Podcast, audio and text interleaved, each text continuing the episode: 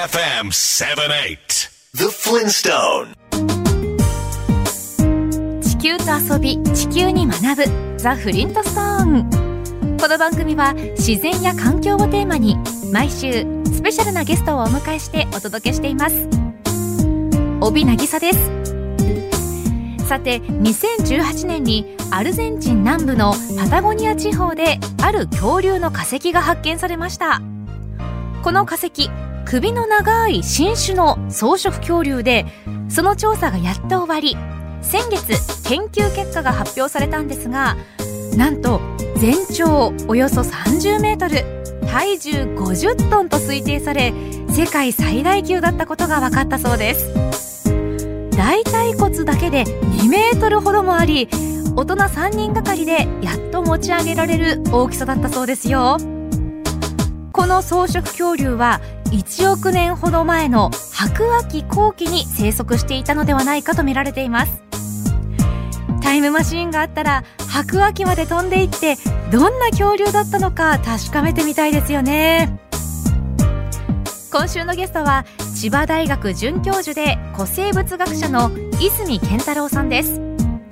泉さんはチバニアンの研究チームで活躍するなどその活動が注目されている若き古生物学者なんです。そんな泉さんが先頃「化石の基本」という本を出されました。今日はその本をもとにティラノサウルスのものと考えられている超巨大なうんち化石やチバニアン含め地質や地層と化石の密な関係についてお話を伺います。Bay FM The Flintstone Nature is beautiful The beauty that cannot be man-made ベイ FM から帯渚がお送りしているザ・フリントストーン。今週のゲストは千葉大学准教授で古生物学者の泉健太郎さんです。泉さんは1987年東京と生まれ、子供の頃から地球や生き物に関心があり、ざっくり言うと昔が好きで、歴史本や図鑑、博物館に置いている石などに興味を抱く少年だったそうです。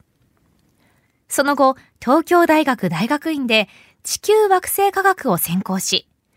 2015年に博士課程を修了。専門は古生物の活動の痕跡であるセイコン化石に記録された生き物の生態の研究など。ちなみに古生物学とは、泉さんによりますと、はるか昔、地球上に生息していた生き物の暮らしぶりなどを化石や今生きている生き物の研究を通して推論する学問だそうです。ここで化石の基礎知識。化石は大きく2種類に区分されます。一つは恐竜の骨や歯、アンモナイトなどの古生物そのものの痕跡で、体の化石と書いて体化石。もう一つは足跡や巣穴、糞など古生物の活動の痕跡であるセイコン化石。1万年より古いものを化石と呼ぶことが多いそうです。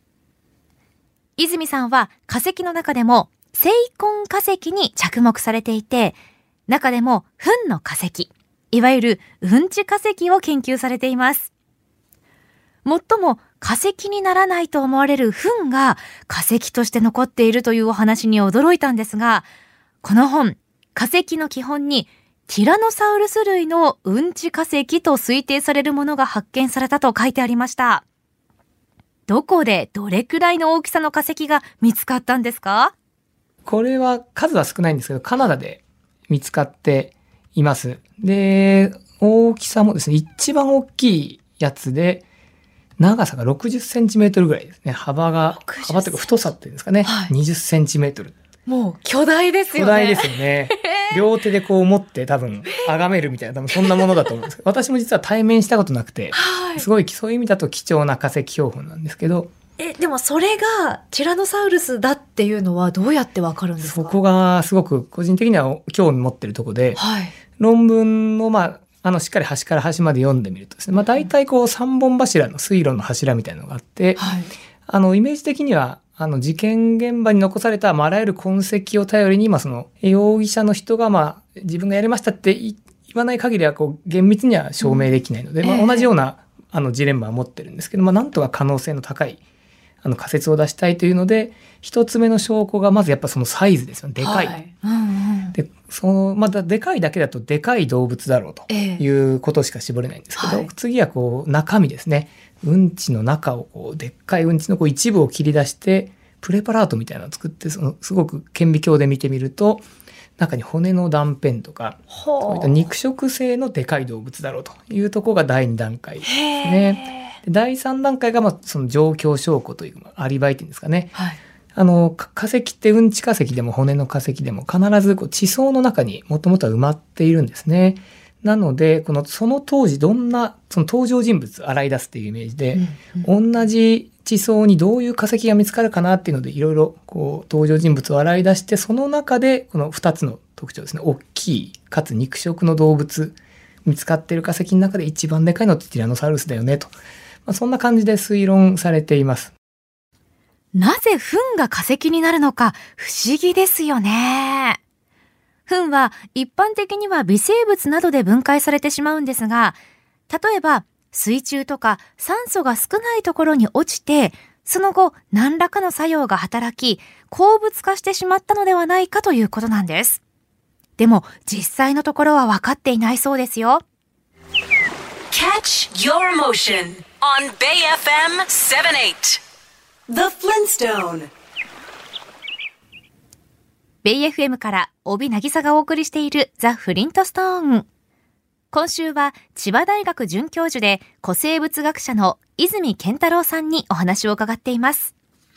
泉さんの新しい本、化石の基本の最初のところに、地質年代表っていうのが掲載されていましたけれども、やはり化石と地質と地層っていうのは非常に密な関係にあるということなんですね。そうなんです。おっしゃる通りで、この化石の基本ですね。この本で一つ重点的に意識したのが、そこの化石の基本というタイトルなんですけど、うんその化石の文脈っていうんですかね、はい地層の中に埋まっているので、まあ、その化石をからいろいろこう読み解いていくためには、その文脈ごと、やっぱり知る必要があるというので、こう化石と地層の関わりっていうのはすごく意識して書きました。もう化石の中にはいろんな情報が込められてるんですね。そうなんです。ただそのか地層から取り出して、まあ綺麗なこう化石だけの状態になってしまうと見た目は美しくなるかもしれないんですけど、その文脈が失われてしまうので、その途端に情報量がもうが激減してしまうんですね。なので古生物学の研究者私も含めて、はい。まあいろんな研究対象とかいろんな目的があるので全員というわけじゃないんですけど、この地層ごと化石の資料を取るということことが多いんですね。なのでそうすると化石と周りについてるこう地層を同時にまあ観察することができるというので文字通り本当に切っても切り離せないというかもう埋まってるのでそこを化石だけ取り出すっていうのができる場合もあるんですけども、まあ、大半はこの、まあ、本の表紙のようにええ。周りの地層ごと化石を取り出す。例えばこうアンモナイト化石が地層に埋まってるっていうか、岩石に埋まった状態のはいイラストが表紙に載っていて、載ってますね実はこれもこだわりの一つでここにやっぱり一番なんていうか古生物学を代表する有名化石のアンモナイトがそのアンモナイト化石単体じゃなくてこの地層ですね。多分泥岩に埋まってるこの状態をですねやっぱり出したかったんですよね表紙に。うん化石だけじゃなくて地層ごと取る化石っていうのもうまさにおっしゃる通りでそこにやっぱりこれをなくしちゃうとその裏も見えてあの化石から見た目の情報は増えるかもしれないんですけどどういう時代に生きてたのかとどういう環境にいたのかとかそういったこう背景にあるこう文脈の情報が一気に失われてしまうので、はいまあ目的次第なんですけどもやっぱりこう完全に化石のことを知るために化石だけ見るというよりも、まあ、一般的には地層も含めて見た方があのよりえー広範囲にわかるかなと思います。Feel the breeze with the pleasure of music. Bay FM 78. The Flintstone. ベイ FM から帯渚がお送りしているザ・フリントストーン。今週は千葉大学准教授で古生物学者の泉健太郎さんにお話を伺っています。化石だけ取り出すのではなく、地層ごと取り出すことで、よりたくさんの情報を得ることができるんですね。3年ほど前に地質年代にラテン語で千葉の時代を意味するチバニアンが誕生し、一大ニュースになりました。泉さんも協力されたということですが、どんなことをされたんですか？専門の一つである成根化石ですね。はい、地層から成根化石、何種類ぐらいいるんだろう、どんな種類がいるのかなというのをまあ観察することで、まあその当時の生態系の様子を推定したりですとか、はい、あとはその成根化石も地層がどんな環境でできた地層なんだろうっていうのを推定するのに一役買っていて、なのでやっぱり見た目はこの川沿いの崖って感じで、本当に何の変哲もない、こうよく調査に行ってその辺の崖って感じなんですよね、見た目は。その辺の崖も、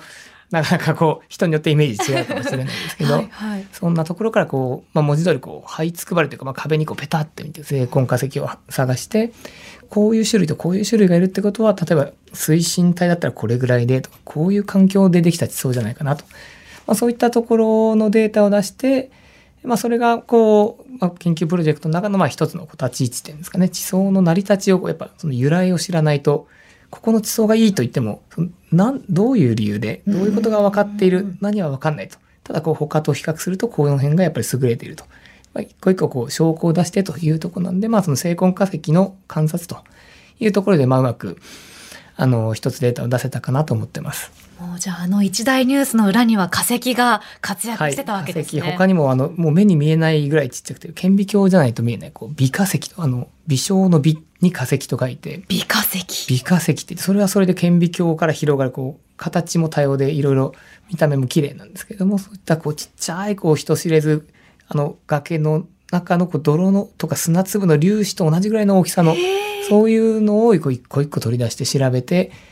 どれぐらいの年代だったんだろうとか、あとどういう、やはりどういう環境でできた地層かなとか、そういうのを調べて、ということで、まあ、あの、千葉の名前が、まあ、世界中にこう、まあ、地質学の中でも一つ認知されたと。例えば有名な地質時代でジュラ紀っていうのがあると思うんですけど、ジュラシックパーク、はい、ジュラシックワールドの、あのジュラシックっていうのがジュラ紀のっていう意味なんですけれども、はい、あれも地名なんですよね。ジュラ山脈っていうヨーロッパの方の地名から来ていて、もうジュラ紀とかジュラシックが有名になりすぎて、これが地名に由来してるんだっていうこと自体が逆に、ね、ええ、結構その地名が由来となってる場合とかが多くて、うんうん、他にもそのペンシルバニア紀とか、ペンシルバニアンって言います言いますし、意外とこう地名由来っていうところがあったりします。泉さんによりますと、古生物学の研究が盛んなのは、太古の地質が残っているヨーロッパで、国で言うとドイツやイギリス、フランスなどだそうです。一方、恐竜の化石が多く見つかっているのはアメリカやカナダ、中国あたりだそうですよ。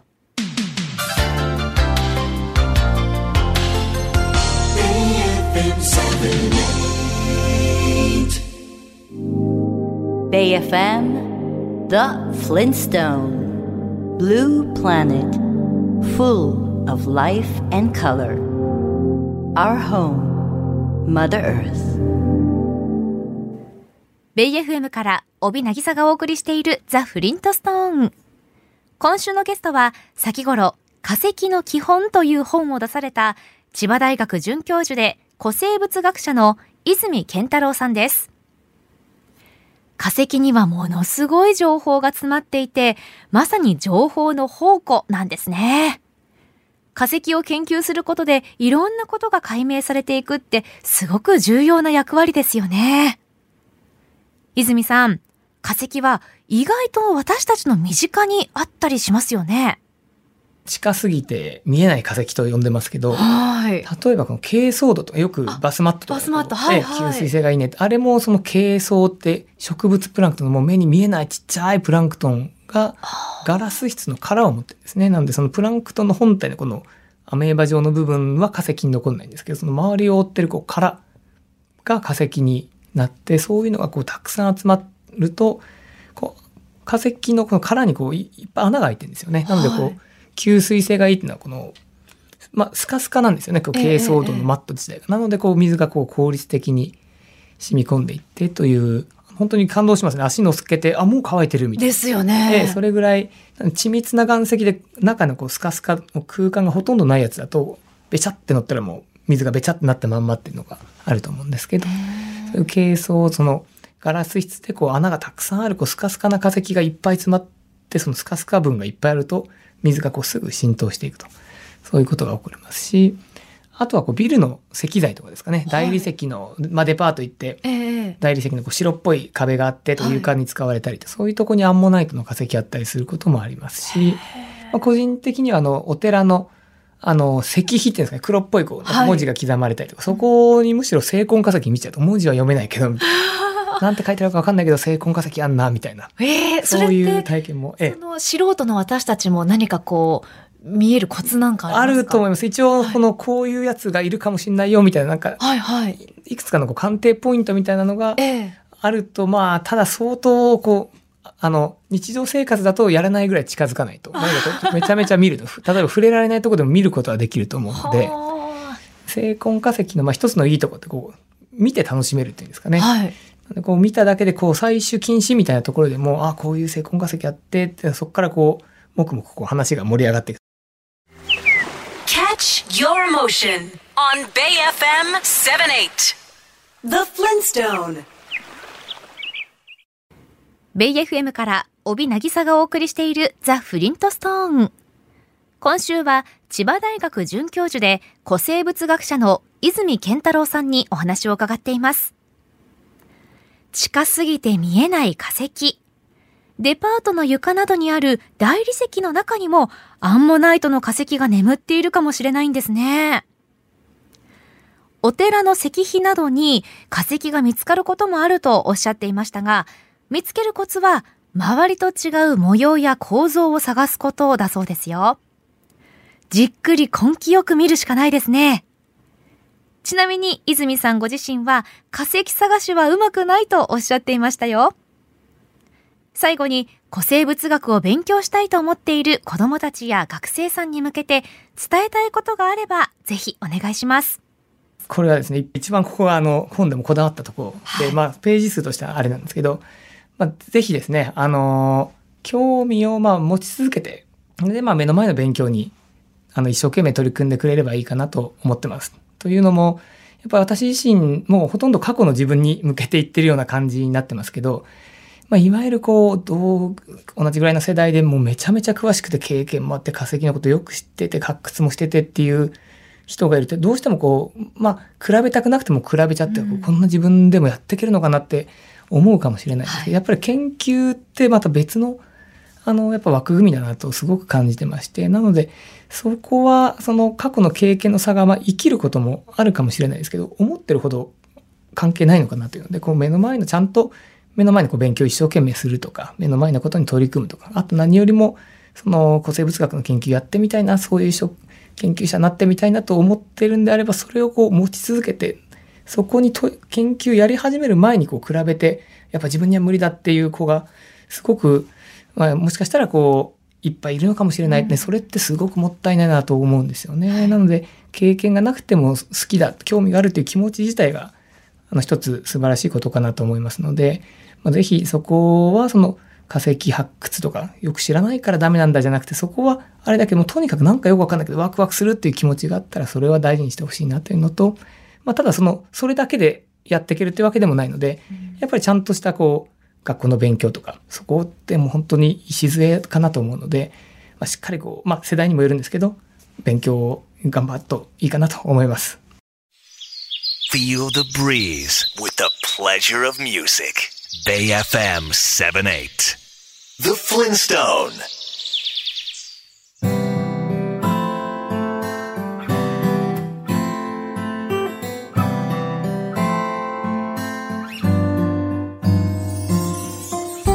今週は千葉大学准教授で古生物学者の泉健太郎さんにお話を伺いました化石の世界って奥深くて面白いですね化石というと恐竜の化石を一番最初に思い浮かべていましたが糞などの成婚化石の調査によって様々なことが解明されていくんですね。興味深いです。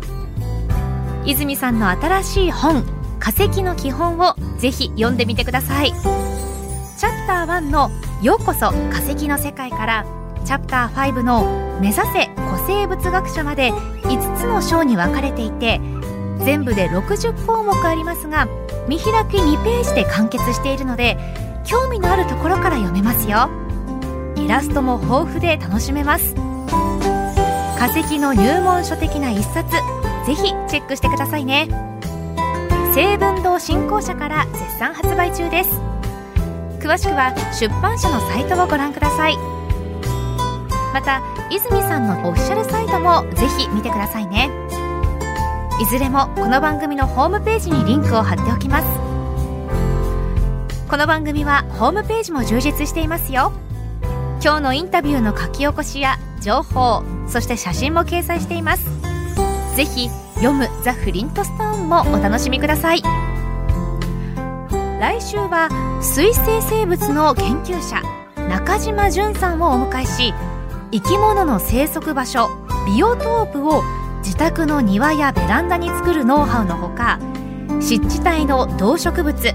そして生物多様性のお話などを伺います。お楽しみに。それでは来週の日曜日夜8時にまたお耳にかかりましょう。ザ・フリントストーン。お相手は私帯渚でした。BayFM The Flintstone Did you know that there's a theory that Earth itself is a giant living organism? Keep in mind that just like all living creatures, we, mankind, are a part of nature.